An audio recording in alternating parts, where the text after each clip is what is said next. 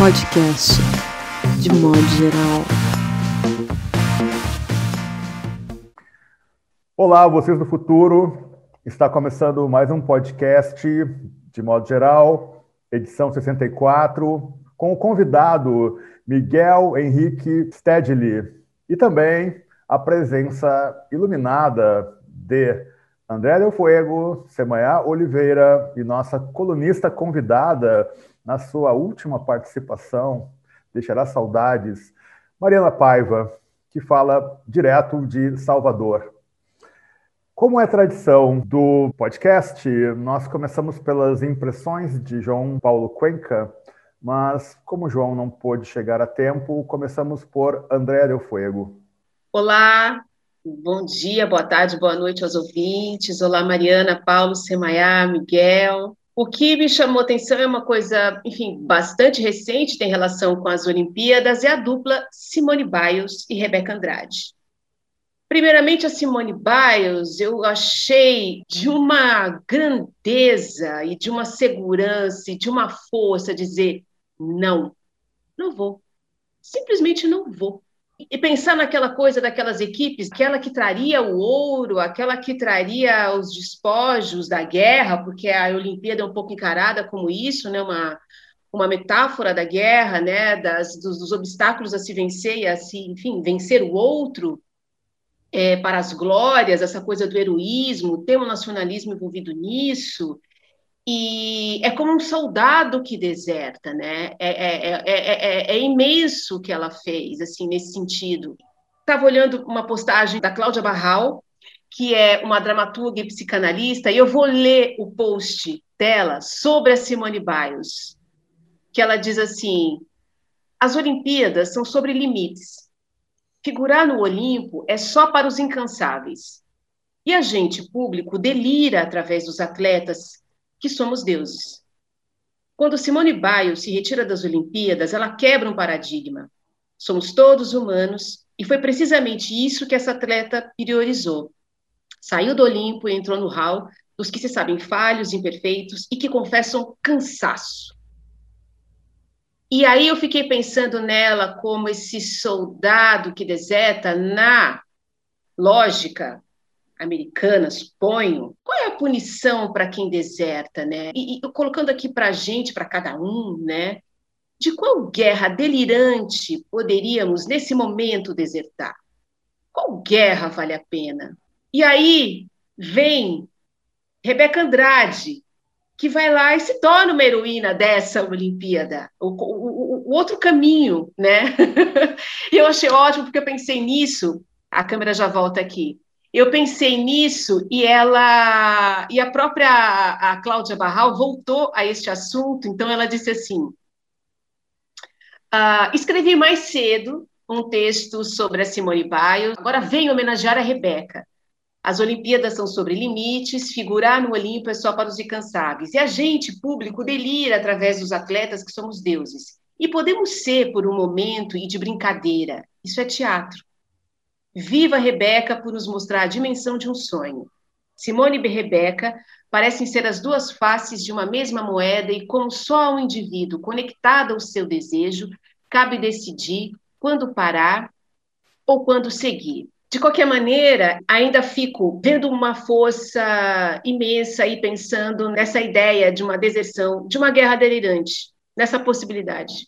Muito bom, fiquei tocado aqui pela fala da Andrea mas eu, eu já estava vindo, assim, carregando um pouco de Rebeca comigo, né? Porque ela ganhou com o baile de favela, um funk. Aí eu acho muito engraçado que a imprensa fica. Ah, ela ganhou com a música brasileira e tradicional, levou o nosso funk, mas o funk luta tanto, né?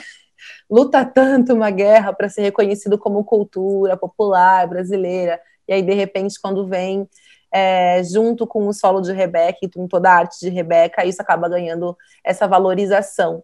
E ao mesmo tempo, eu lembro de do, do Galo, né, do Paulo Galo Lima, que acabou sendo preso essa semana é, por ter se identificado como uma das pessoas que incendiou o Borba Gato no, nos últimos dias e que né, levantou ali uma, uma faixa escrito Revolução Periférica, e eu achei isso muito simbólico, que isso tenha acontecido, com esses dizeres, com essa palavra periférica, e de repente vem Rebeca e também leva o baile de favela para as Olimpíadas. Eu acho que tem aí, a Andrea está falando de deserção e da guerra, e eu fico pensando muito dessa guerra constante interna que a gente tem também, né, pela sobrevivência, essa tentativa de não desertar. Então, acho que eu fico um pouco com esses com a conexão desses dois acontecimentos aí nos últimos dias.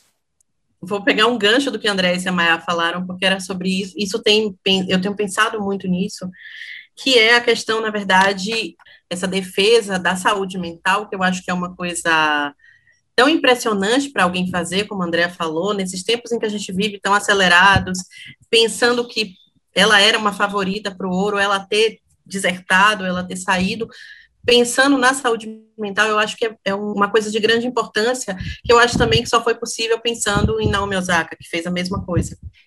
Então, é, a gente está vendo isso começando a acontecer mais e mais no mundo do esporte. Acho que alguém abriu essa porta, né? Eu acho que foi Naomi e, e outras pessoas vêm passando por ela, para a gente perceber essa necessidade de desertar muitas vezes, ao redor de tudo que a gente está vivendo, no meio de uma pandemia, no meio de, do, do mundo se desfazendo, né, como diria o livro, o mundo se despedaçando, e eu acho que essa, essa defesa da saúde mental, de a minha saúde mental é maior do que o ouro que eu possa ganhar numas Olimpíadas, eu acho que isso é muito precioso, e é um caminho difícil de voltar, e bom, né? Miguel, meu caro amigo, seja bem-vindo. Olá, boa tarde, bom dia, boa noite. É, eu achei muito legal as reflexões que os colegas colocaram. Para ser bem sincero mesmo, essa semana não me saiu da cabeça a dancinha da Larissa ali na prova de madrugada, que é uma coisa muito. E eu acho que isso tem muito a ver com essa reflexão da André. Também me senti muito tocado, assim, muito impressionante, porque enquanto vocês falavam, eu pensava assim: ah, Michael Phelps, o Zayn Bolt, é sempre o super-homem que está muito acima de qualquer um de nós. E a gente vê, ah, o Ítalo fazia surf numa prancha de isopor. A Rebeca caminhava duas horas. A Larissa, né, zoeirinha ali. Aí você pensa assim, cara, é gente como a gente. Então, enfim, me somo nessas reflexões, mas sinceramente, para além dessa de compartilhar essa imagem, eu essa semana me incomodei muito com essa história do servidor da CNPq, sabe? Porque ah, para nós que passamos de alguma maneira pela universidade, sempre tem essa coisa ao lattes, é um inferno, porque é toda essa ideia da gincana, né? Eu tenho que, pô, vou na padaria, tenho que marcar o recibo no lattes para poder marcar ponto, etc. Mas tirando essa parte super opressora, produtivista, enfim, poxa, significa que eu acho que é um sinal de como a ciência tá. Isso aí dá nas vacinas também, sabe? De como a ciência, a tecnologia, o conhecimento nacional está sucateado, né? E aí eu vejo ao mesmo tempo, pô, Cuba está com duas vacinas. Podia ter a vacina da USP, podia ter a vacina do Butantan, da Fiocruz, sabe? Eu acho que tem uma galera no serviço público federal, nas universidades, que é guerreira pra caramba, sabe? Que tá assim, ó, nadando contra a corrente e, ao mesmo tempo, a gente vê que, na real, assim como os computadores da CNPq estão em 4, 5 dias funcionando de gambiarra, o da meteorologia também pifou nisso, os caras não estão pagando. Sabe aquilo que a gente faz de pôr um Windows pirata no computador? É isso que o governo federal está fazendo. Uma coisa é eu, Miguel, fazer a gambiarra. Na real, uso Linux, mas enfim. É, mas outra coisa é o governo federal. E aí, no fundo, me incomoda porque demonstra que, no fundo, a política desse governo é um pouco essa, assim, do tipo, não, cara, para nós é legal importar dos Estados Unidos e realmente não interessa. Se vocês produzem conhecimento, ciência, vacina, não, isso é de menos, né? Se a gente não pode ganhar dinheiro com isso, se não vem fardado, não faz sentido, sabe? Então isso me incomodou muito essa semana. E aí, para um pouco segurar essa barra, eu pensava na dancinha da Larissa para diminuir aí a pressão, né? É interessante falar de Cuba, né, Miguel, porque essa, esse cerco econômico, político a Cuba, ele impediu, inclusive, a chegada de seringas à ilha. E aí você vê que o Biden ele é tão grosseiro, bruto e mau caráter quanto o Donald Trump, porque ele já poderia ter uh, flexibilizado as restrições retomadas pelo Donald Trump, e ele não fez.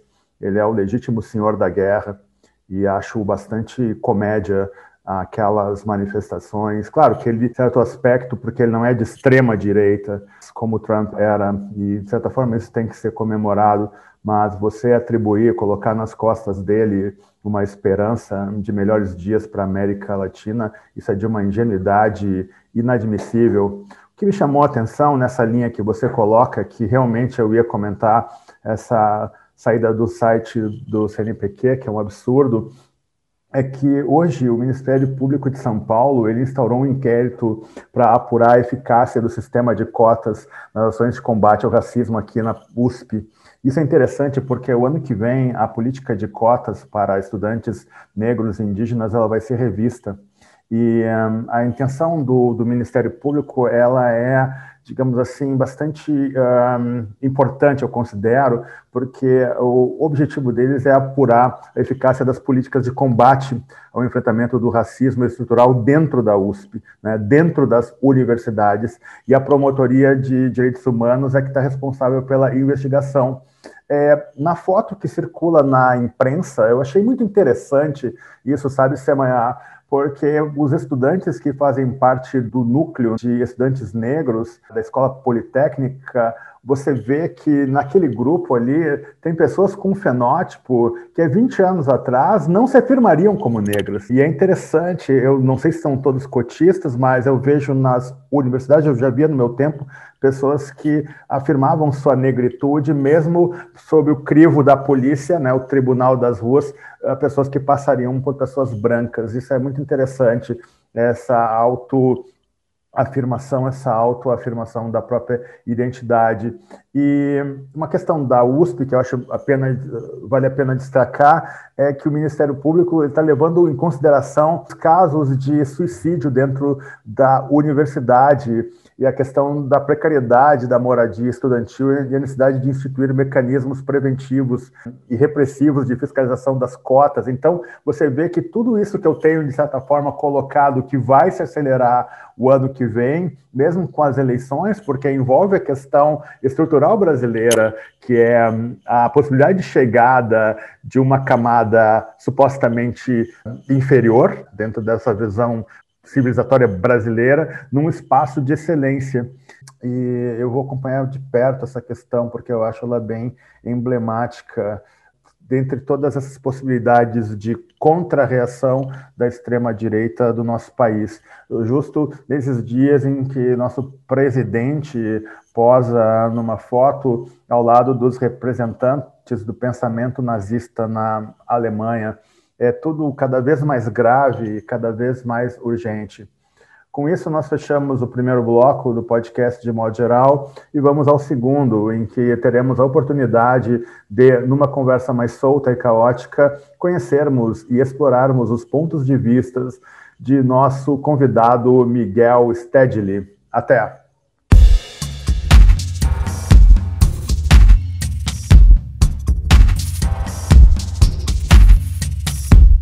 Podcast de modo geral.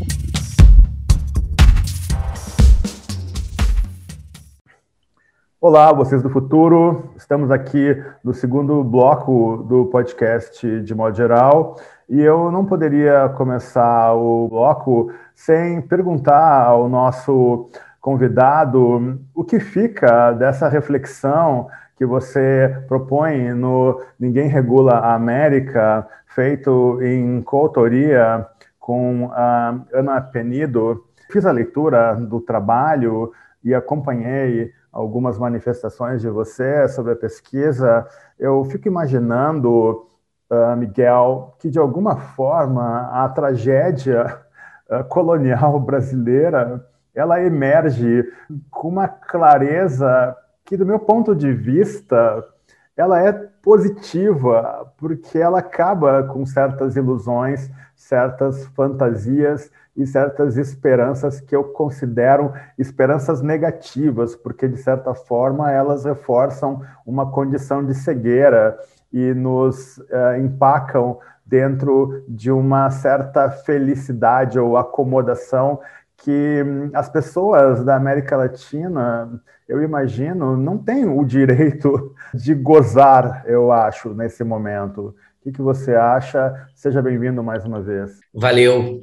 Quando a gente estava escrevendo o livro, a gente estava pensando no título, foi a última coisa que a gente decidiu. E a Ana lembrava sempre, Ana Penido, que escreveu comigo, ela dizia assim, cara, isso parece um provérbio chinês, que na briga de dois elefantes, sempre quem sofre é a grama.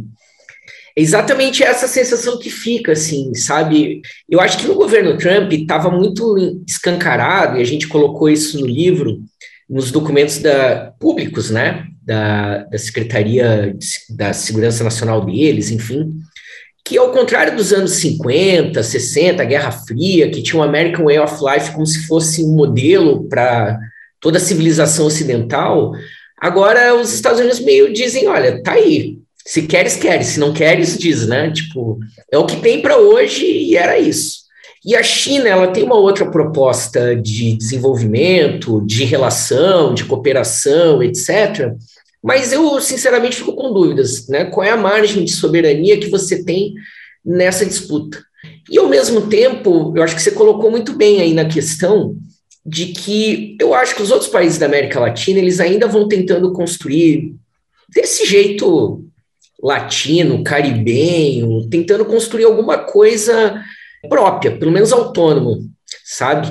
E parece que a gente continua sempre olhando nós, eu acho que os chilenos têm um pouco esse vício, os argentinos menos ainda que a gente continua olhando para a Europa, continua olhando para o norte, continua tendo né, essa, essa, esse olhar assim, nós continuamos com o modelo errado de civilização, sabe? Eu acho que se a gente se aceitasse melhor como brasileiros, sul-americanos, latino-americanos, com todo o peso da ancestralidade africana, etc., obviamente a gente seria um país muito melhor do que um país de texanos obesos no McDonald's, entendeu? Não pode ser um padrão de civilização esse, né? Então eu acho que é um pouco o dilema que nós estamos vivendo, sim. E o que assusta é que a gente olha e não vê muito horizonte, né? Tipo, não tem ninguém dizendo, gente, não é por aqui. O que estão dizendo é essa dualidade. Ou a gente é, vende soja para a China e ok, ou a gente vende soja para os Estados Unidos e ok, e a diferença é se a gente vai ganhar iPhone ou Redmi, né? É um pouco isso que está colocado hoje, assim. Miguel, queria te perguntar sobre a relação China conosco e essa ideia de um momento pós-Ocidente que a gente pode estar passando, ou se já passou, já não sei, tudo é tão rápido. Aquilo que é previsão não acontece, já é passado, né? Que essa ideia de uma supremacia americana, por exemplo, em relação à tecnologia, por exemplo, né? Assim, China, enfim, já tem, já vai a Marte também, o que, que é a Chinatown em cada lugar do que um ponto estratégico global, cultural, não é? Em, em cada lugar, assim, quer dizer, tem aquele é, um front próprio ali, né? Situado assim nas principais capitais do mundo, né? É uma é uma ocupação mesmo do mundo e tal. E você acha que isso pode vir a acontecer mesmo culturalmente aqui, América Latina, culturalmente a China chegar como os Estados Unidos chegou? E você acha que esse argumento de que a China não tem uma vocação imperialista, isso de alguma forma não pode ser entrar nesse jogo, digamos assim, de leitura Getúlio Vargas desse momento? Eu acho, Andréa Paulo, que o século XXI é do Oriente. Eu acho que, na verdade, eu tive na China em 2016 e ali fizeram uma brincadeira comigo que era o seguinte: não, a gente já era o centro do mundo. A gente só deu uma pausa aí de 200 anos e voltamos. Né? Foi só um pequeno soluço ali. E que numa sociedade milenar, e, e a relação que eles têm com o tempo é diferente mesmo, não é uma coisa folclórica, sabe? Então, eu vejo muito quando eu estudo os documentos sobre as reformas da década de 70, é muito claro, assim, eles falam assim, olha, vai levar uns 30 anos para a gente, mas lá pelos anos 2000, a gente vai ser uma potência. O pessoal, ah, beleza, 30 anos. Né? Quer dizer, uma coisa que, que é muito diferente, né? O Elias Jabor, que tem escrito muito, pesquisado muito sobre a China, ele diz, olha, o problema é que a sociedade ocidental é muito kantiana, a gente não consegue entender o Oriente e tal. Então, tudo isso, assim, esse panorama para dizer o seguinte, né, respondendo André, eu acho que nós, o século XXI, o Oriente vai ter um, vai recuperar o seu peso enorme, assim como tinha mesmo, sabe? A gente, como historiador, eu estudei, claro, muito, né, de passagem, é o período da expansão do capitalismo, a chegada dos portugueses na Índia, todo esse processo. É muito louco o desconhecimento que eles tinham da sociedade oriental, do que, que o Oriente já tinha desenvolvido sobre isso, né? Quando os portugueses chegaram em Goa, os chineses já tinham pólvora, papel, já estavam em outra pegada, né? Não era. Né? E quando os ingleses chegaram lá, os chineses falaram: ah, beleza, essas manufaturas de vocês, mas realmente a gente não quer nada disso, né? E André colocou muito bem, aquela ideia de que ah, o produto chinês é falsificado, já era. A briga, quando a gente olha ali o que, que o Trump proibiu de importação da China, não era chaveirinho, não era cortador de unha, era equipamento de alta tecnologia de saúde. Então, acho que sim, vamos ter que nos desocidentalizar, aprender a conviver com isso.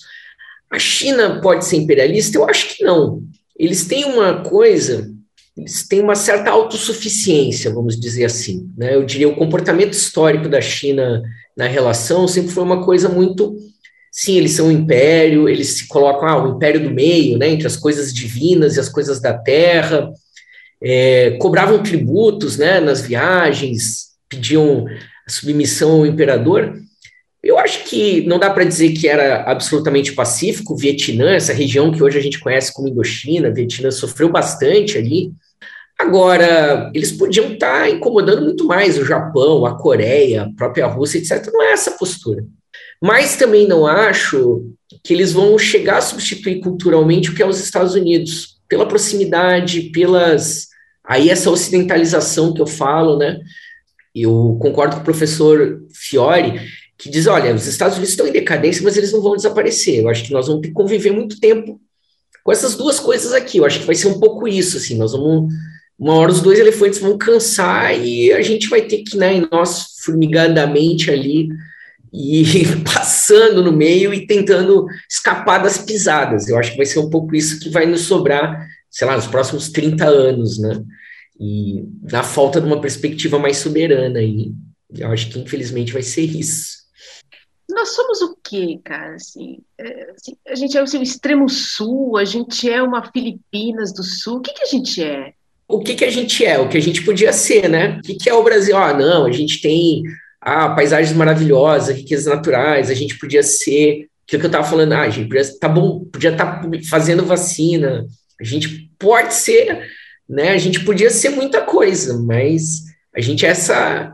E a gente achou um tempo que tinha superado essa fase de somos o país do futuro e o futuro chegou, ou a gente é isso, e a gente percebeu que essas coisas novamente vão embora muito rápido. Eu terminei de ler ontem Os Supridores do Faleiro, estou meio impactado ainda no final do livro. E parece que a gente é isso, né? Tem uma fase que a gente está comendo tudo ali, as bolachinhas no supermercado, tá pagando, tá? Mas depois a gente lembra que mora no Pinheiro, no planetário, né? Que é, vem a vida e nos acorda, né? Então, eu acho, André, que a gente é isso aí. A gente sempre vai estar tá achando que a gente pode ser. Então a gente é sempre uma promessa não cumprida, parece. Tem uma coisa, Miguel, que eu gostaria de te ouvir dizer um pouco mais, é como o seu livro, Ninguém Regula a América, ajuda a gente a entender o que a gente não quer ser mais, porque acho que a gente está aqui nessa discussão de ocidentalização e também essa latino-americanização, né? Será que isso é possível? Que a gente precisa tirar de véu aí, né? Porque essa semana a Companhia das Letras lançou um livro do Carl Hartz, que ele fala sobre políticas de drogas, e é isso, né? Lá em 1986, a política de droga nos Estados Unidos, Nova York, não sei o que lá, aqui em 2006, a gente está aqui colhendo os frutos de ter né, importado essa política com o mesmo objetivo, com a mesma não democracia, com a mesma ideia de matar determinados corpos. Então, eu fico pensando como é que a gente desocidentaliza ou como é que a gente se latino-americaniza mais a partir de entender o que a gente não quer mais ser, né? E como é que o livro ajuda nisso? Eu penso muito nos outros países da América do Sul, assim, acho que talvez. É, eu, sei, eu pensei no Uruguai, talvez nos falte um pouco da humildade uruguaia, né? O Uruguai parece que meio que quer passar despercebido ali e vai tocando as coisas, mas a gente não tem como passar despercebido do tamanho que é o Brasil, né? A Argentina tem lá a sua empáfia, mas também tem, é, também de alguma maneira, a sua identidade nacional, acho que algo está mais bem resolvido ali. Talvez começasse por isso, né, da gente pensar que, olha, é, a gente não precisa ser os Estados Unidos da América do Sul. E, e aí, sem querer ser panfletário, passa muito pela elite brasileira, né, cara? Porque eu sempre penso o seguinte: ah, se é o Luciano Huck, o Liberato, o jogador de futebol, o cantor sertanejo, a primeira coisa que você faz quando você tem muita grana, você compra uma casa em Miami. Cara, é, é muito cafona isso, sabe? É muito piegas, entendeu? Não é. E mesmo, né, o Luciano Huck e os, esses caras do, do, do pagode fazerem daqui este lugar que ele iria né? Este aqui mesmo. Mas aí que tá, Andréia, porque poderia ser esse lugar, entendeu? Ah, os caras querem se encher de tubo de grana, ter uma mansão gigante, que nem o Ronaldinho tem ali em Santa Catarina, não sei o que e tal. Tipo, eles poderiam ter as suas ilhas, ah, não quero me misturar com o pobre, não quero encontrar com essa galera, isso aqui vai continuar sendo apartheid, super segregado e tal. Tem espaço suficiente para eles fazerem isso aqui, né? Não precisa nem e muito longe, né? Eu aqui em Porto Alegre, cada vez que a gente atravessa a ponte do Guaíba, vê isso. Você tem a, literalmente as ilhas da alta burguesia de Porto Alegre, com muros de, sei lá, 16 metros de altura, não tô.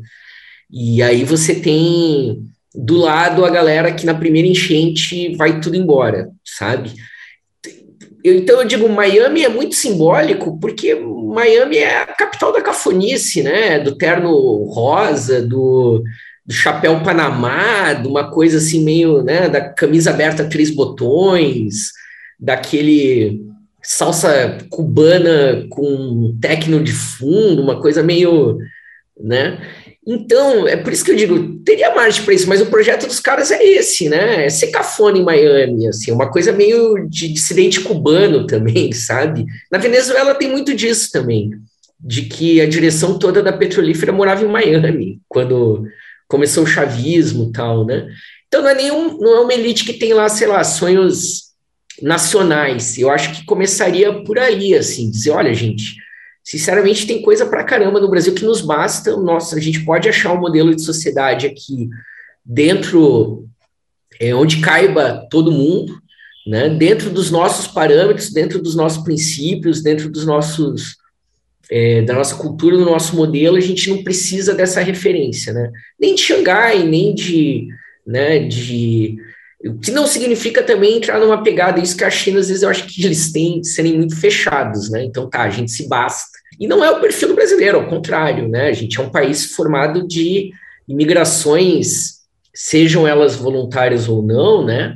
É, mas é um país jovem, do zero, enfim, então poderia estar tá olhando, produzindo outra coisa aqui, né? Mas eu acho que o desafio é responder a pergunta da semana, como é que a gente faz isso? Né? Como é que, por onde é que passa isso, sabe? De imediato eu pensaria um pouco isso, assim, tipo, cara, a gente precisa se livrar, a nossa elite é muito antinacional para fazer parte de qualquer projeto, de pensar o Brasil a partir de si mesmo, sabe? Tem vergonhinha, sabe, de de eles desembarcam em Miami olhando, ai, olha lá, o brasileiro, né? Eu acho que. E aí, uma ideia de um nacionalismo, de ser nacional, que também ela puramente ela pode ser completamente desviada se você for pensar no velho da van que usa uma roupa verde e amarela, né? E daqui a pouco esse cara pega um foguete, né? Eu tenho temo isso ele fazer, porque é custa um milhão e meio a passagem, né? Achei, achei totalmente viável para um bilionário, um milhão e meio, uma passagem no foguete daquele. Eu acho que devia ir. Mas o problema, Mariana, é que dura 10 minutos e ele volta, se for na do Bezos. Né? Aí né? eu já não acho mais tanta vantagem. já desisti. Pode ficar, não precisa gastar esse dinheiro. Para que gastar esse dinheiro? Miguel, é, no livro, para além dessa questão da decadência dos Estados Unidos, vocês trazem também essa questão tão contemporânea que a gente conhece tanto da questão da, das redes sociais e da economia de dados como uma parte enorme desse poder também político que vai se espalhando, né?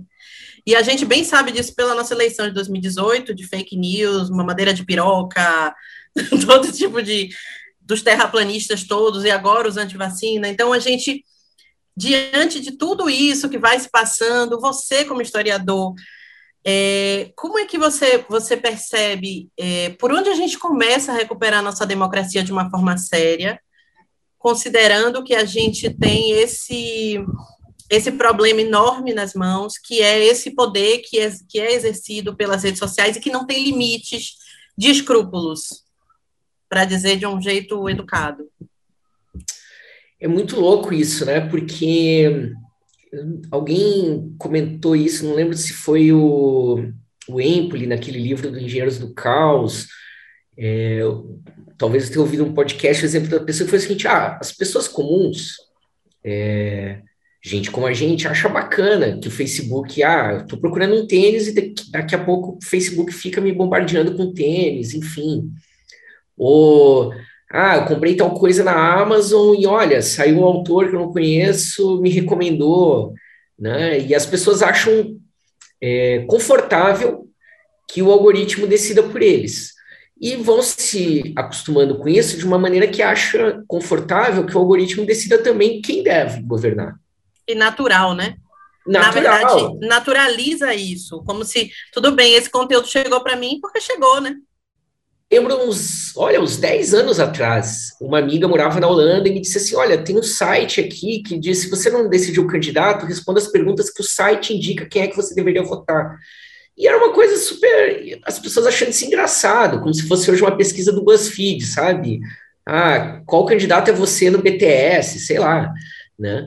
E, e é assustador. Tem um comodismo, tem um poder econômico, né? A gente, quando eu era mais novo, sempre ouvia ah, o poder da mídia, mídia convencional, etc. Né? E, na verdade, a gente está falando aí de quatro, cinco corporações que estão tomando essas decisões do ponto de vista não é só de política, sabe? Para a gente não parecer que aqui é um discurso, sei lá, militante, panfletário, etc. Mas, tipo assim, vamos pensar o seguinte: nós cinco, qual é a probabilidade da gente assistir um filme é, sem precisar, mesmo numa situação sem pandemia, né? Qual é a probabilidade de eu simplesmente sair de casa para o centro da cidade ou para um shopping e não assistir um filme que não seja da Disney? Porque a, a ESPN é dos caras, a Fox, o. Quem é que lançou filme nesse período pandêmico, nesse período, seja streaming, seja cinema? Então também vai delimitando, assim, por exemplo, nós que somos adultos, não existe mais cinema para adulto só existe filme de super-herói, né? Então, se eu não esperar um festival, se a minha cidade não tem um festival de cinema, não tem. Ou, claro, e claro, posso procurar isso na internet, enfim, mas é, é meio contrassensual isso, né? Eu sou um consumidor, eu quero consumir filmes que não sejam. sejam para minha idade, entendeu? Para mais de 12 anos de idade. Né? Então, e os algoritmos, para não não parecer que estou fugindo, tudo isso está relacionado, porque eles estão direcionando o tipo de cultura, de consumo. Então é muito difícil a gente desnaturalizar isso. E a gente fala muito dessa coisa de começar a resolver. Eu, eu sempre penso em começar a resolver tudo pela educação. Mas aí a gente vê assim, ao mesmo tempo em que já tem, sei lá, é, escolas pensando em ensinar os jovens a lidar com a questão da, da, dos dados, na internet, ao mesmo tempo você vê uma reforma do ensino médio que vai formar técnicos. E aí a gente volta para aquela coisa da Ribeiro lá de, de um projeto enorme de destruição, né? De, de, gerações e mais gerações. Então, aí fica até difícil quando eu penso assim, não, podia, a educação podia resolver isso. Aí eu pergunto, meu Deus, como? Sabe por é. onde? E tem uma coisa também que é a gente escolher, de repente, viver de, outro, de um outro jeito, né? Não, não quero Alexa, vou resistir a isso. Ou, tipo, não, não quero essa influência norte-americana, vou serei latina. E aí, as coisas que você vai perdendo no meio do caminho, né? Esses dias eu estava fazendo uma reunião com uma, com uma moça do SESC, ela falou, não, eu não uso celular. Aí eu falei, como assim? Você não usa? Como assim? Bugou minha cabeça, entendeu? É possível. Acho que tem, tem gente aí tentando viver de outro jeito, mas é, é foda, não é fácil você negar os anúncios que pegaram seus dados, porque vira e mexe, chega ali uma coisa que você acha interessante, aí tu fala, porra, que bom!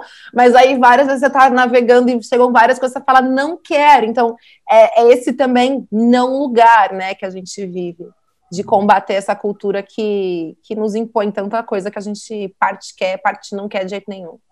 Você sabe, Semanhá, que eu estou numa viagem maluca que eu, porque eu basicamente eu aboli a TV, né? Eu assisto TV junto com a Morgana, porque ela é roteirista e ela vê as séries, enfim, né? e as questões dela e a gente senta junto e vê junto. Mas eu sou YouTube total, assim, e eu tô numa loucura essa manhã que eu abro o, o, o YouTube, né, no celular e eu já fico esperando que ele adivinhe o programa que eu quero ver. Metade das vezes ele acerta o programa que eu quero ver, o podcast, entende? O canal que eu quero ver. É uma coisa insana isso. É insano esse grau de conhecimento. E nesse sentido, Miguel, para aproveitar um pouco esse gancho da, da semana que eu achei precioso, que é um pouco o que a Mariana falou também, meu caro, você é um professor. Né? Você tem uma experiência que eu considero uma das mais maravilhosas e respeitáveis, já te falei isso pessoalmente. Você está no projeto de educação do MST, né? você teve essa experiência você articulou, você coordenou, você, você participou disso. E eu sempre dizia, até bem pouco tempo, que se algum, uh, até bem pouco tempo não, já faz algum tempo, uh, que se algum movimento fosse dar a diretriz para o Brasil, seria o MST. E hoje eu vejo, e eu tenho sustentado isso mais abertamente nos últimos três anos, que é o movimento negro. Eu tenho dito isso há três anos, porque a academia é míope, né? a, a academia brasileira é esse I wanna be, wanna be Hegel, wanna be sei lá quem, entende? E, cara, a solução está com os indígenas, entende? Está na religião africana, sabe? Está no modo que, de alguma forma, os colonos que foram jogados aqui, né? porque muitos foram jogados, conseguiram articular, sabe? Num processo de resistência que também precisa ser analisado, né? Você que vem dessa tradição, da sua família, né? Eu, eu aprendo isso muito forte com a Morgana, que vem de uma família pobre, de agricultores, enfim, que é uma outra relação também a ser descoberta. E isso não é investigado e esse espelho ele é jogado para o canto. E aí, quando eu participei de uma reunião, ano passado, no MST, quando uh, me foi dito uh, o seguinte que o movimento ia se resguardar, né? porque o Brasil chegou, ou chegou, apesar dos vários alertas que foram feitos pelo MST, né? esse descuido que foi dito aqui, né? esse descuido, sobretudo dos intelectuais, que eu venho apontando há anos. Já nem tem muito cuidado para não ficar aquele tiozão ali batendo na mesma tecla, que é chato pra caramba. O que você tem para nos dizer desse momento e desse olhar que eu tenho certeza é, você tem muito solidificado, assim. Quando o, o, movimento diz que vai se resguardar, né, não é no sentido nenhum de, de fugir à luta, né? Eu acho que muita gente talvez tivesse algumas é, ilusões aventureiristas ali, quer dizer, é, nós estamos gravando hoje, ontem era dia do agricultor, e aí a gente viu, né, o símbolo que o governo federal usou para representar o agricultor era um caçador sul-africano com uma espingarda, né, quer dizer, é, Freud explica, né, nem precisa, na real, né, dessa... Então a gente está vendo que, cara, qual é a base desse governo, né, quando as pessoas ficam falando, poxa, eu acho que essa é uma lição que a gente vai ter que aprender pós-2022, independente de qual seja o resultado, que é o seguinte, o fascismo brasileiro ele não foi inventado, ele sempre teve aí.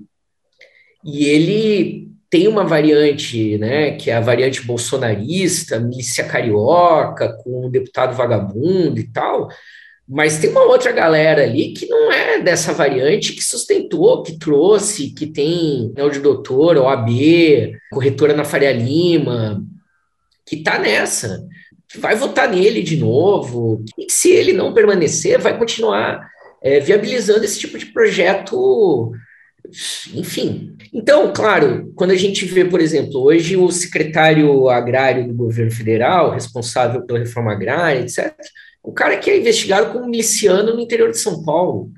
Né? Então, as milícias que a gente conhece com a fama de é, policiais militares em comunidades do Rio, no campo já existem há muito tempo financiados por fazendeiros, grupos paramilitares, né? O Ronaldo Caiado, governador de Goiás, foi candidato a presidente em 89, sim, com esse discurso, né? Então é claro que simbolicamente, dentro da narrativa que eles constroem, era é, seria sensacional para eles ver esse agricultor armado, né, aspas, um agricultor aí, atirando quando sem terra, enfim, né? Então, resguardar nesse sentido é, é, fortalecer o movimento nas coisas em que o movimento é forte. É, nesse período da pandemia, o movimento se dedicou especialmente a duas questões. Uma foi a campanha de solidariedade, né, de distribuição de alimentos, e porque o que dá, abrindo parênteses para me é, detalhar melhor, né, o movimento nasceu como um movimento de luta pela terra, de luta pela reforma agrária. E faz mais ou menos uns, uns 10 anos, pouco menos talvez, que o movimento caiu a ficha e disse assim: não, gente, só distribuir a terra não serve, isso é pouco. A função do MST é produzir alimentos. É uma coisa está ligada, e não é produzir qualquer alimento, é alimento saudável. Né? Porque toda a agricultura brasileira, todo o agronegócio, está voltada para exportação, para produtos que não são alimentos, a soja que sai daqui é para virar ração de animal, né? Ou é para virar parte de combustível, cana de açúcar não é para cachaça, né? Para etanol, enfim. Então o movimento tem colocou assim, não, a gente não pode lutar só pela distribuição da terra, pela democratização do acesso à terra, tem que lutar para produzir alimentos.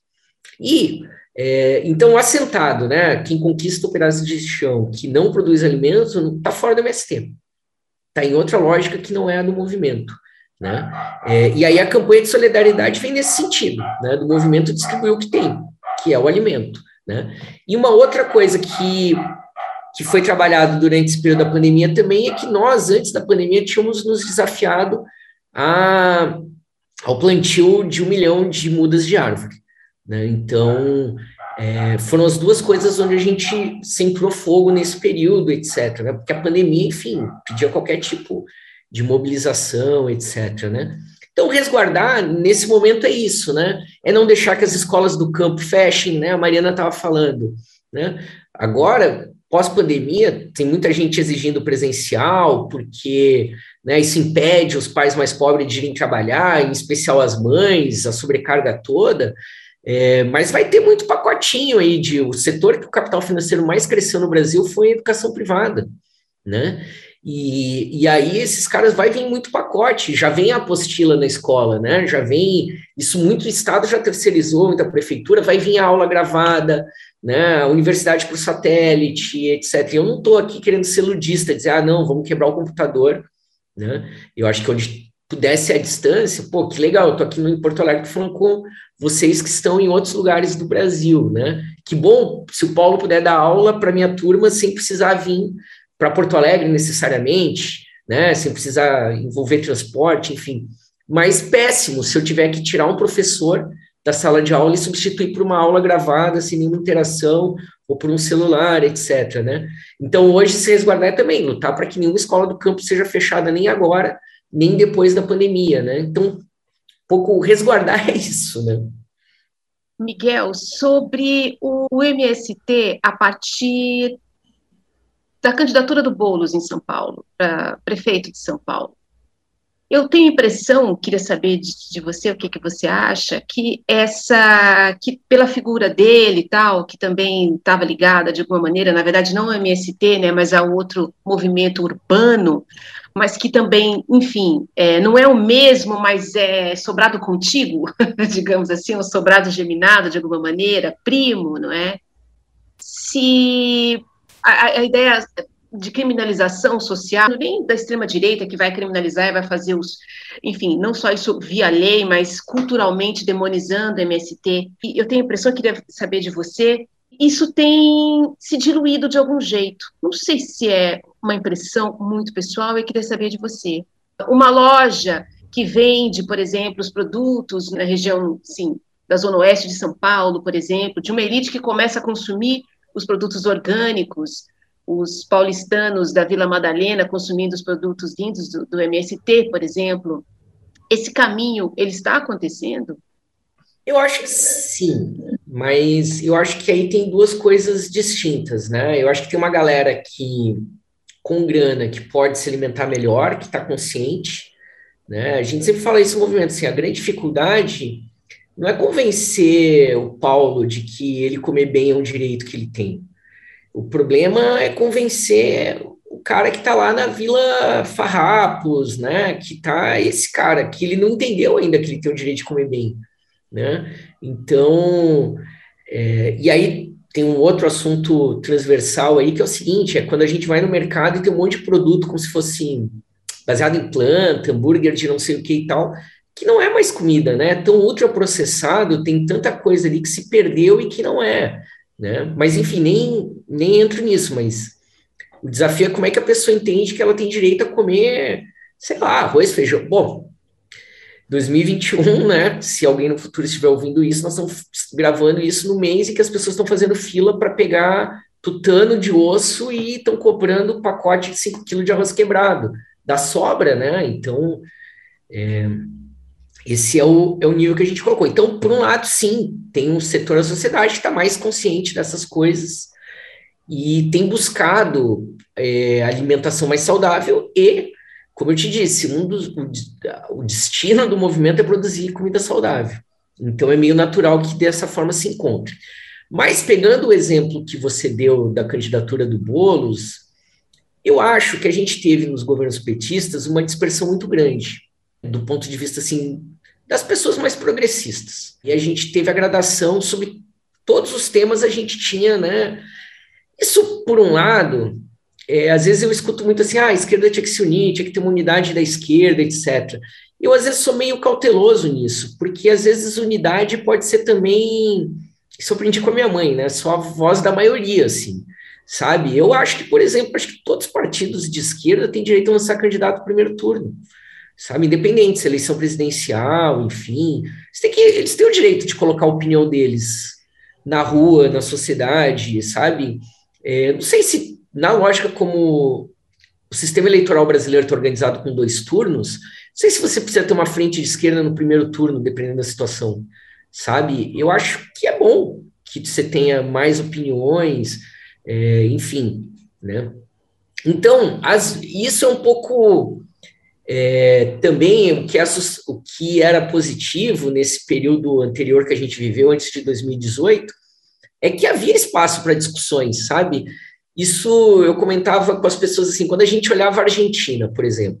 Tá bom, Macri é o presidente, mas ao mesmo tempo a sociedade argentina continuava tendo debates progressistas, tanto que o, o debate do aborto estava rolando, eles foram derrotados no Senado, derrotados, enfim, mas o debate estava na sociedade, a sociedade estava debatendo aquilo. E de um jeito meio torto, talvez não da maneira como a gente queria, a gente discutiu nos últimos 20 anos cotas, expansão da universidade, inclusive discutiu no sentido de dizer que o governo estava fazendo o que devia, né? O que era muito lento, sabe? Vou abrir um parênteses aqui para não fugir tanto, mas vou voltar na minha conclusão ali, mas é que eu lembrei de uma coisa que o Paulo falou, Aqui no Rio Grande do Sul, Paulo, a gente tem uma experiência, Rio Grande do Sul, Santa Catarina, Paraná, que é a Universidade Federal da Fronteira Sul. Cara, eu acho que é uma das coisas mais bacanas que eu já tive contato, assim, sabe? É uma universidade que foi conquistada pela luta dos movimentos populares e das comunidades desses três estados. E o dia que você tiver a oportunidade de, bom, tem um campus que é em Laranjeiras do Sul, dentro de um assentamento do MST. Aqui no Rio Grande do Sul fica no extremo norte, em Erechim. Então, você entra na, na turma de educação do campo, são todas das comunidades indígenas do entorno, sabe? É, e tem um trabalho assim. E aí, quem são os professores? É, pelo menos na área da história ali, que é com quem eu me relaciono. É tudo gente da nossa geração, ou seja, sub-50, sub-40. Pô, isso não é pouco, né? Quem estudou na universidade nos anos 90, nos anos 2000, sabe? A gente não tinha professor com menos 50, 60 anos, todo mundo cria do RU, do Xerox da CLE ali na URGS, entendeu? De pegar, é, de de ônibus para a universidade, não era é tudo professor de origem da escola pública, da universidade pública, e que hoje está. Então, tem um projeto de universidade muito bacana, que é fruto desses debates ali, que incomodam um monte. Então, fecho parênteses para dizer, a gente viveu um período em que, de alguma maneira, mesmo que não fosse da forma como a gente queria, teve debate e que isso floresceu muita coisa, inclusive muitas diferenças. Então eu acho que a porrada do bolsonarismo foi tão grande que 2018 para cá a gente aprendeu que vamos segurar um pouco o ego e vamos falar mais de dos pontos em comuns do que dos pontos distantes, sabe? E eu acho que é um pouco isso, assim, por isso eu acho que as pessoas sentiram mais a vontade de votarem no Boulos em São Paulo, e um monte de petista votou no Boulos no primeiro turno, é óbvio, né? Porque você pega a votação do Boulos, compara com a do Haddad e da Marta, né? Tem sombreamentos ali, né? Das outras eleições. Por isso que eu vejo hoje muita gente do PSOL com tranquilidade, com a proposta de apoiar o Lula desde o primeiro turno, ou não, que, como eu já disse, eu acho absolutamente justo que eles tenham um candidato, né? Então, eu acho que o movimento que você identificou bem nessa coisa da alimentação, para mim, ele é parte dessa coisa, de uma coisa maior, assim, de que a gente precisa se encontrar mais, continuar debatendo, está faltando oxigênio, está faltando massa crítica, né? Mas pelo menos a gente está mais humilde, sabe? Não está querendo lacrar tanto, não está querendo é, dizer, ah, quem é que né, tem mais, não estão aí pelo canavial de likes, né? Então, significa que também está um pouco mais disposto a ouvir ou dar lugar ao outro, a outra, sabe? Estava muito pensando nesse lance dessa dificuldade de diálogo, né, Miguel, que você estava trazendo e de como isso tem se intensificado. Eu passei um, algumas horas da minha vida na última semana assistindo a palestras de antifeministas, né? Inclusive tem uma deputada acho que é do Rio Grande do Sul, Ana Campanholo, se eu não me engano, e eu passei um tempão assistindo as palestras dela, porque eu sou feminista, eu queria muito entender como é que ela tem feito isso, porque ela tem mobilizado muita gente, muitos seguidores, muitas mulheres, inclusive mulheres negras, periféricas, se dizendo antifeministas, e eu passei um tempão tentando é, entender se havia possibilidade de diálogo, e eu hoje acho que não, que não há nenhuma. Estou falando tudo isso para ir para um outro campo, que é esse lance da tal da guerra híbrida, porque eu tendo a achar que tudo isso, antifeminismo, não sei o quê, nananã, tudo faz parte desse combo aí, sabe? Tô, tô falando besteira ou não? Qual que é, Miguel? Não, você está certíssimo, assim, mas eu acho que tem. É, primeiro, só comentando, né, para limpar a barra dos gaúchos, ela é catarinense. Mas é um ah, é, verdade. Desculpa, gente. Ela ficou famosa porque ela se elegeu orientando os estudantes a filmarem né, as aulas, denunciarem professores. E, se eu não me engano, o pai dela é militante neonazista no interior de Santa Catarina. Então, é o, é o combo todo, assim, né? E eu acho que tem duas coisas assim, uma é, é, o conceito de guerras híbridas, que é uma coisa que a gente toca no livro, de que por algum motivo esse conceito virou uma certa moda, não só no Brasil, nos últimos anos, e as pessoas acabam usando de todas as formas. Então, é, vira um problema que um conceito que serve para tudo acaba não servindo para nada, né? O, uma crítica que a gente faz mais forte, a Ana e eu, é de que, bom, se guerra híbrida se tudo que está acontecendo no Brasil e no mundo é guerra híbrida, então se gera um imobilismo, assim, porque, cara, como é que eu vou combater isso? Se eles estão em toda parte. Então, desisto, sabe? Pá, vou viver da minha arte, vou vender artesanato na praia e o Brasil que se vire, né? Então, é, um, é bem assustador, né? E para você ver como é maluco, quem costuma usar o termo guerras híbridas é esse setor militar que hoje está no governo Bolsonaro. E o discurso deles é exatamente isso que você colocou agora, né? Então, na cabeça deles, cotas, feminismo, é, ocupação de terra, etc., tudo isso faz parte de uma grande guerra híbrida é, desses setores contra o Brasil e que isso colocaria em xeque a verdadeira natureza do Brasil, que é muito louco, Paulo, que eu fui ler isso depois que, de que o livro já estava pronto, porque um outro amigo, Rodrigo Lentes, pesquisa doutrina de segurança nacional, está lá na doutrina de segurança nacional da década de 30, depois dos militares 64, que é a ideia de que o Brasil, e os caras ensinam isso na Escola Superior de Guerra até hoje, mas essa ideia de que o Brasil é uma nação cristã, ocidental, branca, tudo aquilo que a gente falou no começo da conversa, e que todas essas reivindicações, que para nós aqui é legítima na sociedade, para eles são interrupções dessa harmonia. Então, é, e aí entra também as questões LGBT, eles consideram isso como se fosse, e que tem muito a ver com o discurso da classe média também, né? Por isso que eles vão se encontrando no bolsonarismo, como se de fato o mundo fosse organizado por uma certa meritocracia, ainda que é muito louco, porque é uma meritocracia divina, então é Deus que escolhe. Quem é que tem o mérito, né? Então depende da gente ser temente. Parece cômico falando assim, né? Falando aqui entre gente adulta, letrada, e mais eles realmente acreditam nisso, né? E que aí, então, tudo que venha fora disso é, esse é o discurso do exército que seria a guerra híbrida. O que que, para amarrar, né? Eu acho que no caso brasileiro tem uma parte que é guerra híbrida, que é o seguinte: setores da direita brasileira se apropriaram de. Talvez, provavelmente, a gente tenha passado por um processo de guerra híbrida em 2016, em função do petróleo, pré-sal, crise financeira, etc. Os métodos que os Estados Unidos têm utilizado para a guerra híbrida, em especial na Europa e na Ásia, foram reutilizados para campanhas eleitorais também no Brasil. Né? Então, você não pode dizer que eleição, o Brexit em Londres é guerra híbrida, tipo, né, um problema ocidental. Não, mas os métodos foram reaproveitados para isso. Né?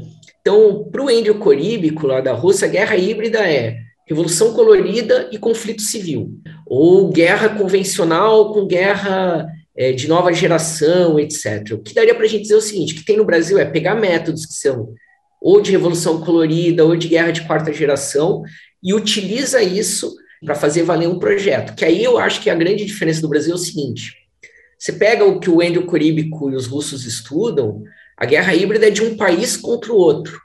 Né? Os Estados Unidos contra a Rússia, tenta desestabilizar a Ucrânia, contra a Síria, etc. No nosso caso, quem é que usa isso? É a própria elite brasileira. Então, a guerra híbrida contra si mesmo, contra o próprio povo. E, ó, é isso que é muito louco. Né? É isso que nos torna uma exceção nesse processo todo. Então, mais do que uma conspiração mundial dos Estados Unidos contra a China, precisa manter o quintal dele em dia, também tem uma subordinação das nossas elites por esse projeto e que vai dar nisso, né? Nessa doidinha aí de Santa Catarina, na, é, no doidinho do Planalto, nos muitos doidinhos dos clubes de tiro, né? Essa maluquice toda que se junta todo nesse caldeirão ali, né? Então, é, na parte de guerra híbrida, a sua pista está certíssima e eu fico ah, muito ansioso para ouvir é, que conclusões você chegou, né? Espero que seu estômago esteja bem de ter Nossa, passado não, horas. Tá. Eu só acho bizarro, eu acho muito importante a gente tentar entender né, as narrativas que estão sendo criadas, que são narrativas completamente infundadas, mas muito potentes, assim, essa mulher está atingindo muita gente, é, é, é bizarro, sabe, como ela está desconstruindo o que é feminismo, assim, de um jeito como se ela não estivesse pregando uma ideologia, né? Isso que eu acho muito louco desse povo. Então, nesse sentido, Semanhá, eu acho brilhante a postura do, do Silvio Almeida, quando ele diz, sabe, não, as pessoas engajadas e progressistas, elas têm que estudar, sabe, e debater e discutir muito mais entre si porque essas pessoas, se você pegar ali Semanhá em Porto Alegre, né, Miguel, tem aquele pessoal ali, aqueles meninos do Brasil Paralelo, que hoje estão aqui em São Paulo, na verdade. Pô, esses caras ganharam milhões para fazer aqueles documentários ali.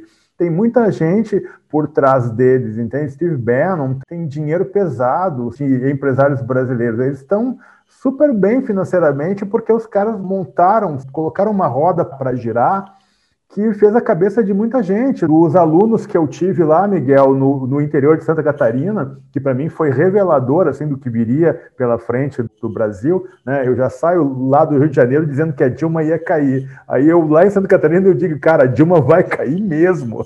Entende? Porque você entende qual é esse Brasil que a Semanhã está falando, que é tão encantador quando olha para o norte e diz: ah, esses vagabundos, porque eu aqui que tenho a minha economia familiar, tenho a minha cooperativa, eu ralo, trabalho, meus filhos trabalham, eu que estou sustentando esse país, e o resto é um bando de vagabundos, esses brasileiros.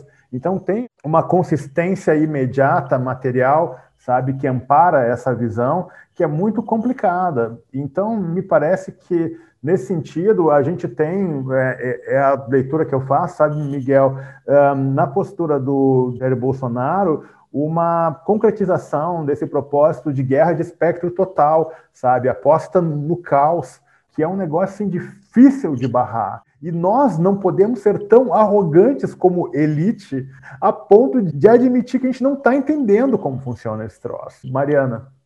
Eu achei que Semaia foi muito corajosa, assim. Esse é um movimento que eu sempre tento fazer também, assim, porque é, isso que Paulo falou é engraçado. Para quem dá aula, para quem tem aluno, assim, inevitavelmente você se, se depara com essas coisas muito surreais assim para sua existência. Então, para mulheres extremamente talentosas que defendem que a mulher deve ser submissa ao marido, coisas muito surreais. Então, você vai assistindo essa escalada, essas coisas. E a gente tem visto até no, no país, nos últimos tempos, eu tenho notado pelas manchetes de jornais, muitas mulheres é, recebendo cartas nos prédios, nos condomínios, às vezes numa, num parque, porque elas estão vestidas de short, com uma roupa mais curta. Isso tem acontecido com mais frequência, né? E eu também vejo que tem essa escalada, essa, é, esse recrudescimento nos costumes, né? A gente está vivendo isso. E essa expansão evangélica que, bom, perpassa tudo isso que a gente falou, porque isso não é uma coisa que começou de 2018 para cá, né? É uma coisa que a gente tem visto isso se multiplicando na política. Isso tem volta, Miguel? porque, assim, a gente olhar para esse país e ver como esse país está, assim, para mim, que estou na Bahia, eu sinto uma diferença, naturalmente, eu moro em Campinas, sinto uma diferença existe essa diferença entre o Nordeste e o Sudeste. Para mim, fazendo minha, meu data mari aqui na minha amostragem, eu já vejo uma diferença de postura, de, a relação com o corpo, todas as coisas que, bom, a gente é um povo de beira de mar, a gente anda com pouca roupa naturalmente. Mas quando a gente vê isso, essa, essa escalada nos espaços, no, no Congresso, no Senado, para onde vai isso e como volta disso? Mariana, eu acho, colando com o que o Paulo falou agora, eu não acho que eles vieram, sabe? Eu tenho a impressão que uma parte já estava aí. E eu acho que isso é uma das coisas, né, também para a gente não cair no idealismo, às vezes aquela coisa que a gente está falando, ah, o Brasil é um país futuro e tal. A gente tem um peso conservador católico horroroso, né, e que depois os neopentecostais só, só viram a chave, só recicla ali, enfim, mas é, a sociedade brasileira dos anos 60 não tinha neopentecostais e era tão conservadora quanto a de hoje, né? E aí o Paulo falava da gente também precisar entender, eu acho que tem é, nem todo mundo, e eu diria, chuto aqui, eu acho que 80, 90% do, das pessoas não aderiram ao bolsonarismo não porque sejam burras, não porque sejam. Agora, tem coisas que a esquerda, os setores mais progressistas não estão sabendo falar e não estão entendendo. E, para mim, sempre é, quem me dá esse sinal de alerta é a Damares. Porque a gente sempre pega a Damares como uma coisa meio cômica, como um negócio, né? E tem um exemplo, o Paulo estava falando da experiência dele com os estudantes, que para mim também vem um pouco disso, que é o seguinte: quando a Damares falou, ah, vou fazer uma campanha pela, é, por esperar, por é, evitar a gravidez adolescente, para estimular que as pessoas não transem e tal. A reação da esquerda, né? Um monte de meme, de Twitter, tipo, ah, isso aí mesmo. Aí a direita não se reproduz, a esquerda é que transa, etc. Só que é o seguinte, para o cara que está lá no bairro, na vila, etc., que tem a filha adolescente, não sei o quê, e eu acho que talvez até, enfim, é, a gente sabe que uma gravidez adolescente sem aqui ficar de moralismo, etc., desestrutura totalmente a vida é, de uma jovem como essa, porque é ela que vai parar de estudar, não é o magrão, se é que o cara vai assumir a paternidade, se o cara não vai sumir, ninguém nunca mais vai ver, ou só vai aparecer de vez em quando, né, para, é, enfim. Então, o cara sabe que uma gravidez adolescente acaba com as chances dela de ascensão social que já são limitadas, sabe? E para nós, então naquele momento a esquerda dá aquela risadinha, fala, nossa, que besta ela, né? Ai, que boba. Só que para o cara que está lá na vila faz todo sentido. Ele fala, olha aí, tem alguém que está pensando com o que eu estou preocupado. Né? E, e, eu acho que falta a gente entender melhor do que, que as pessoas estão... É, o que preocupa as pessoas, apresentar soluções é, para elas, né? Eu me lembro uma amiga minha que trabalhou no governo do Acre, ela diz, ah, uma vez o pessoal do governo foi lá na comunidade é, discutir um telecentro, o pessoal queria era querosene para lâmpada, queria é, gasolina para o barco e pilha para a lanterna. Né? Não adianta. Então a gente também muitas vezes tem essa, de novo, aquilo que o Paulo e a André estão tá falando, a gente precisa aprender a escutar, a entender. A... Então, eu acho que a gente precisa calçar a sandalinha da humildade, sabe? Enfiar mais o pé no barro, é ouvir mais as pessoas e levar menos as coisas prontas.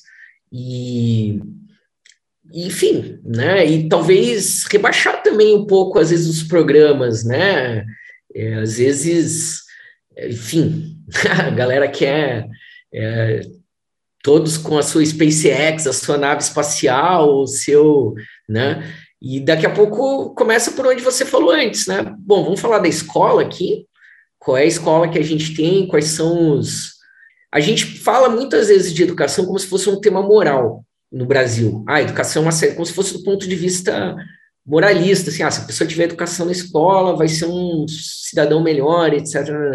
Cara, educação podia resolver nossos problemas do ponto de vista, inclusive, econômico. Falei para vocês da fronteira sul. O que é uma universidade no interior, cara? O impacto econômico de uma universidade no interior, né?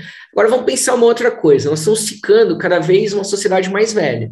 Tem mais aposentados do que pessoas é, no mercado de trabalho. As licenciaturas, formar mais professores, poderiam ser uma forma da gente absorver uma boa parte da mão de obra juvenil, ao invés dos técnicos, como você falou, né? ao invés de ser um país que todo projeto de partido, inclusive de esquerda, acha que a solução é a construção civil.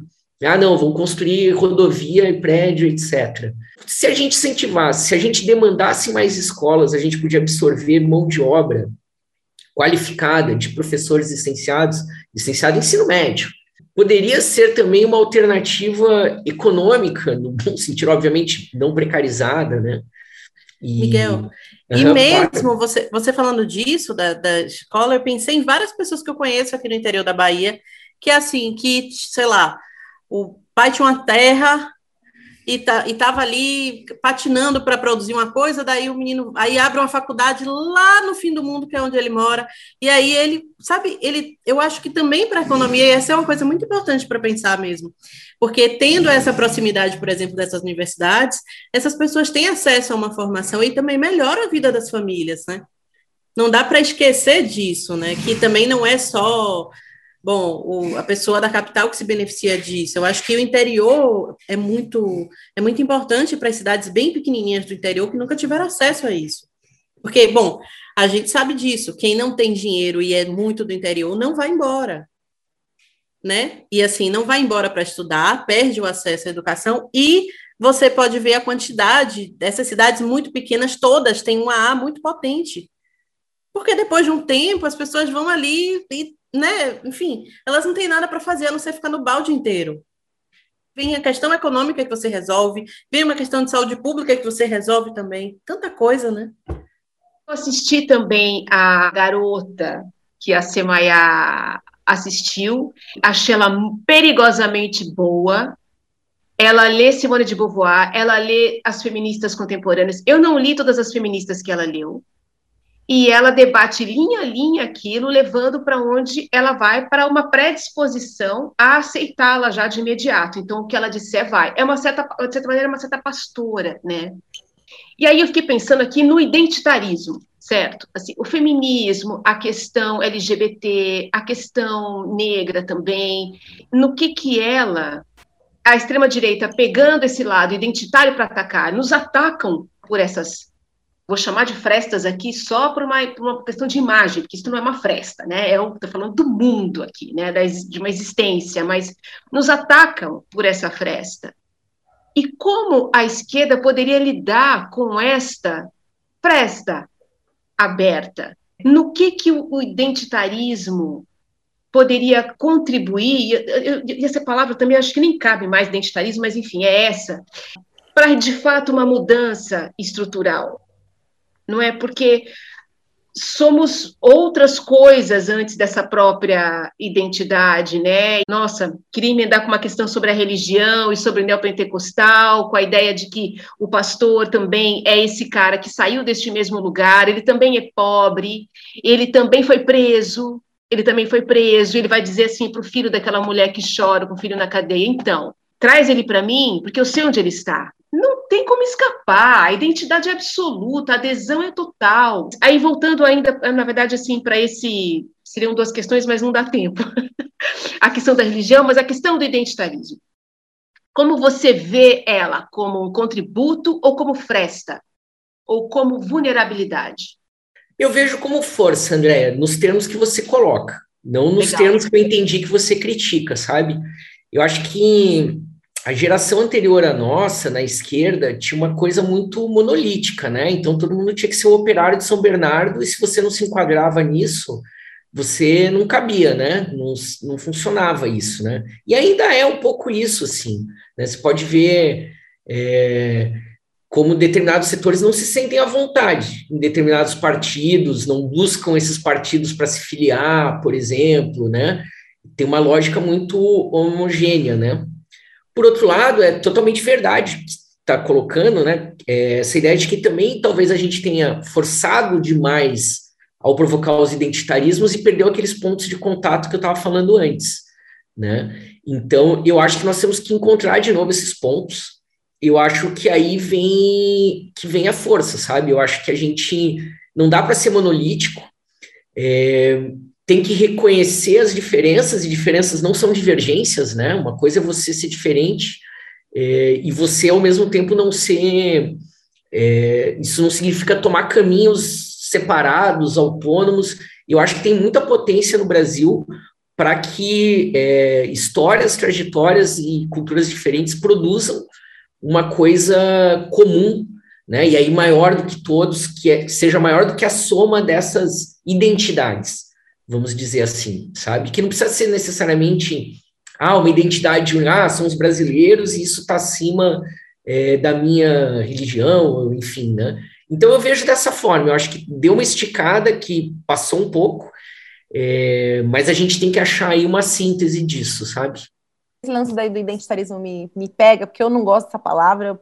Eu acho que ela não funciona, ela não diz o que a gente vive, porque eu acho realmente que está no lugar da força e do, e do destruir tudo para reconectar os pontos de contato. E aí eu só queria deixar um exemplo de como eu acho que o identitarismo precisa cair de vez, e, e por que, que eu acho que a Ana Campagnolo, que é essa deputada catarinense, ela erra tanto, porque ela estudou todas as feministas tradicionais, e ela fala isso, né? Eu estudei as, as feministas tradicionais, eu peguei o conceito do feminismo tradicional, que são todas brancas, europeias ou algumas norte-americanas, ela não leu uma feminista negra, então ela não tem a menor ideia do que é o feminismo. Até porque o pensamento ele não, não para no que é tradicional. O que, que é tradicional? Tem. Então, acho que o identitarismo destrói o que é tradicional. Não existe tradicional. Se ela está pensando o feminismo para se dizer antifeminista a partir do tradicional, ela já está errada. Então, acho que esse é o lance, né? Ela estuda, mas não estuda. Que ela estuda só o que ela quer. Ela vai com esse lugar de poder, né, da, da leitura feita e justamente dessa coisa é, eurocêntrica que pega todo mundo, não é? Como o Paulo Scott estava dizendo aí, né, dessa academia que não sai de Hegel, né? Ela tá nesse mesmo lugar. E tem uma a... coisa que eles fazem, que eu acho que essa essa Ana, Ana faz e o MBL faz também. Eles não, eles perguntam e eles mesmos respondem.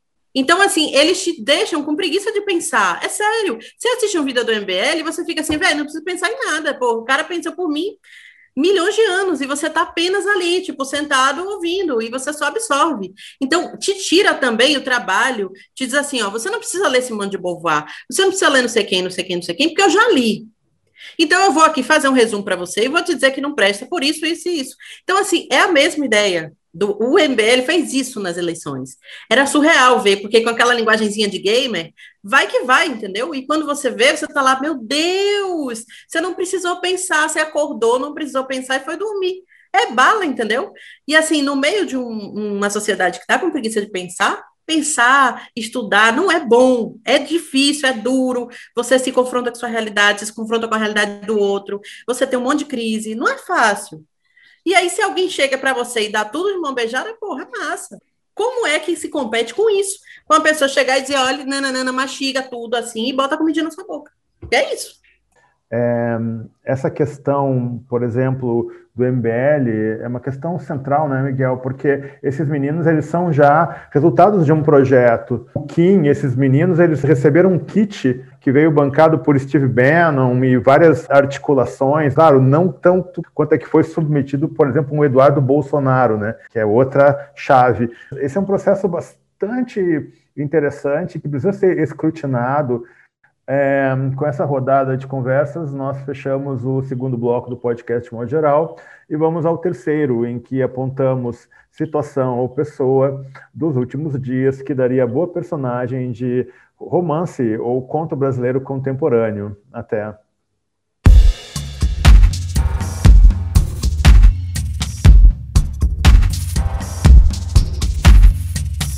Podcast, de modo geral.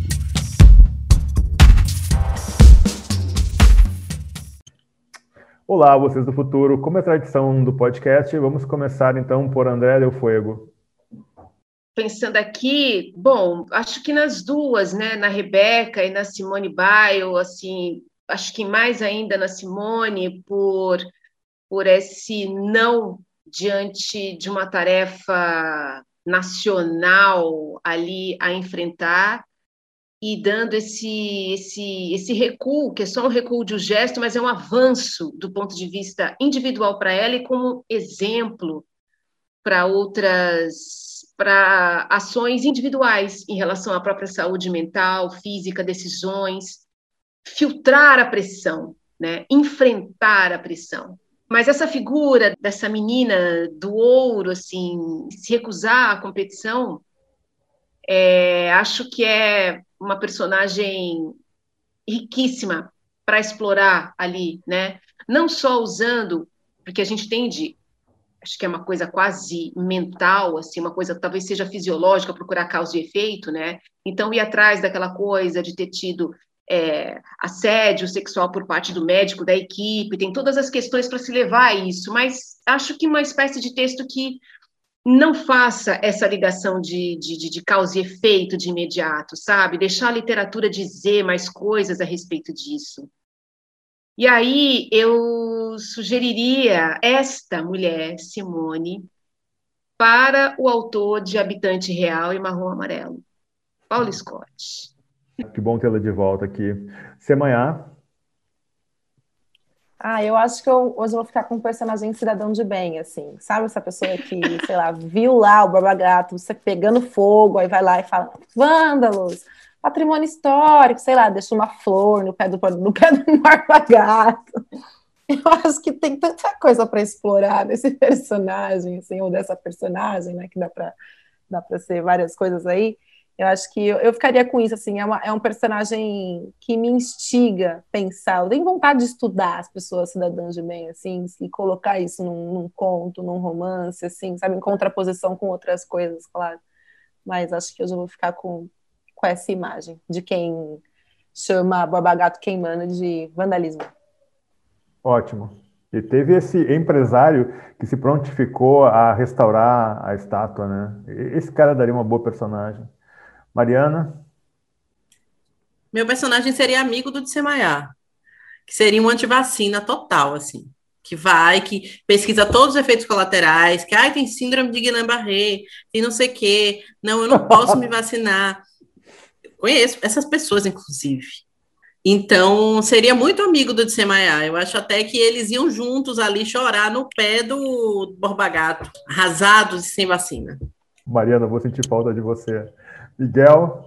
Olha, eu vou fazer uma ponte com a minha primeira intervenção, aquela história do CNPq, do Lattes, e eu acho que o astronauta Marcos Pontes, ele é um grande personagem, cara, é uma coisa assim meio Lima Barreto, né? É o cara que foi projetado para ser um herói, e aí ele volta para o país dos busundangas e ele é vendedor de travesseiro e ministro que reúne com deputada de extrema direita, uma coisa assim se fosse nos Estados Unidos, ele teria sua rede de sanduíches, ele seria. E ele é esse, é o cara que tem que explicar por que, que o servidor não funciona, né? Então, o meu personagem seria o astronauta Marcos Pontes, assim, sabe? Eu acho que a figura dessa semana, para mim, sabe, Semanhar, é o Paulo Galo, sabe? O Galo de luta porque a gente vive hoje muito dentro. E aí, André Del Fuego, eu estou muito encantado por aquele texto sobre a, a violência do Walter Benjamin, né, que foi escrito em 1920. Né? E aí você fica assim, né? Eu fico atirando pedras, mas eu, enfim, eu sou super referenciado por esses teóricos europeus, enfim, é que eu estou tentando acordar esse processo que, de crítica pública que eu faço é, sobretudo, crítica à minha trajetória, que por mais rebelde que tenha sido dentro do direito, ela é muito contaminada, né, pelo pensamento europeu, enfim, né, de formulação do direito, crítica ao direito, etc. E é uma coisa incrível essa coisa do direito positivo, né, do seu aspecto mítico. E aí você tem essa coisa do mito, né, e da linguagem, dessa coisa de não, deixa que eu explico para você, como a Mariana muito bem disse, essa articulação que a Semaia destaca, né, e você vai criando uma mitologia, porque tudo não tem tempo, sabe? Ou você chega com o bloco pronto, né, ou você não tem espaço nessa interlocução. Isso é muito interessante. Nesse sentido, eu imagino que o Paulo Galo, de alguma forma, ele está criando, porque ele é muito inteligente. Sério, gente, é um dos caras mais inteligentes que eu já vi falar recentemente, assim sabe? É uma compreensão, uma articulação. E ele que, como eu, se afirma um homem negro, tendo a pele clara e passaria facilmente por branco, né? Ele diz, eu sou um homem negro. Essa clareza que ele tem da conjuntura brasileira, da identidade, e ele vai lá e se acusa, porque ele sabe que o enfrentamento, claro, se ele tiver apoio, é um enfrentamento de discussão que só vai estar tá começando, sabe? Eu vou ser preso, a minha mulher vai ser presa, o meu filho vai ficar sem assistência familiar, mas eu vou começar um diálogo de enfrentamento que eu posso fazer. Como é fácil você subjugar uma pessoa das classes socioeconômicas baixas, né? E aí você vê que você tem uma justiça que não vacila em capturar esse homem. Eu tenho certeza que ele vai ser solto. Tenho certeza, mas pode ser que ele não seja. Né? E esse vai ser um caso muito interessante de medição sabe, desse retorno propugnado pelo Brasil paralelo, dessa solução que foi sustentada descaradamente pelo nosso ex-chanceler Ernesto Araújo, quando diz que a vocação brasileira é cristã, é de civilização europeia, é branca, é racional, é do cidadão de bem, que pode ter arma porque tem propriedade, porque tem a legitimidade que uma pessoa escura não tem é muito mais grave. E nesse sentido, só para fechar, que foi apontado pelo Miguel aqui, tem um professor em Harvard, gente, de direito em Harvard, que ele diz que o direito vem de Cristo. Então, essa onda, ela não é brincadeira. E os neopentecostais, eles são assim, esse kit, sabe, Kim Kataguiri, que é comprado pelo Dino Macedo, sua turma, que é de evoluir nessa visão colonizadora do mundo que funciona aqui feito uma luva. E agora o agricultor é sniper. Com isso, Mariana, nós fechamos esse episódio maravilhoso com o retorno de André Del Fuego, o último dia de participação da Mariana, Semaiá maravilhosa, sempre presente, incrível, e a presença iluminada de Miguel Stedley. Muito obrigado, Miguel, pela presença, muito obrigado, meninas, e até a próxima.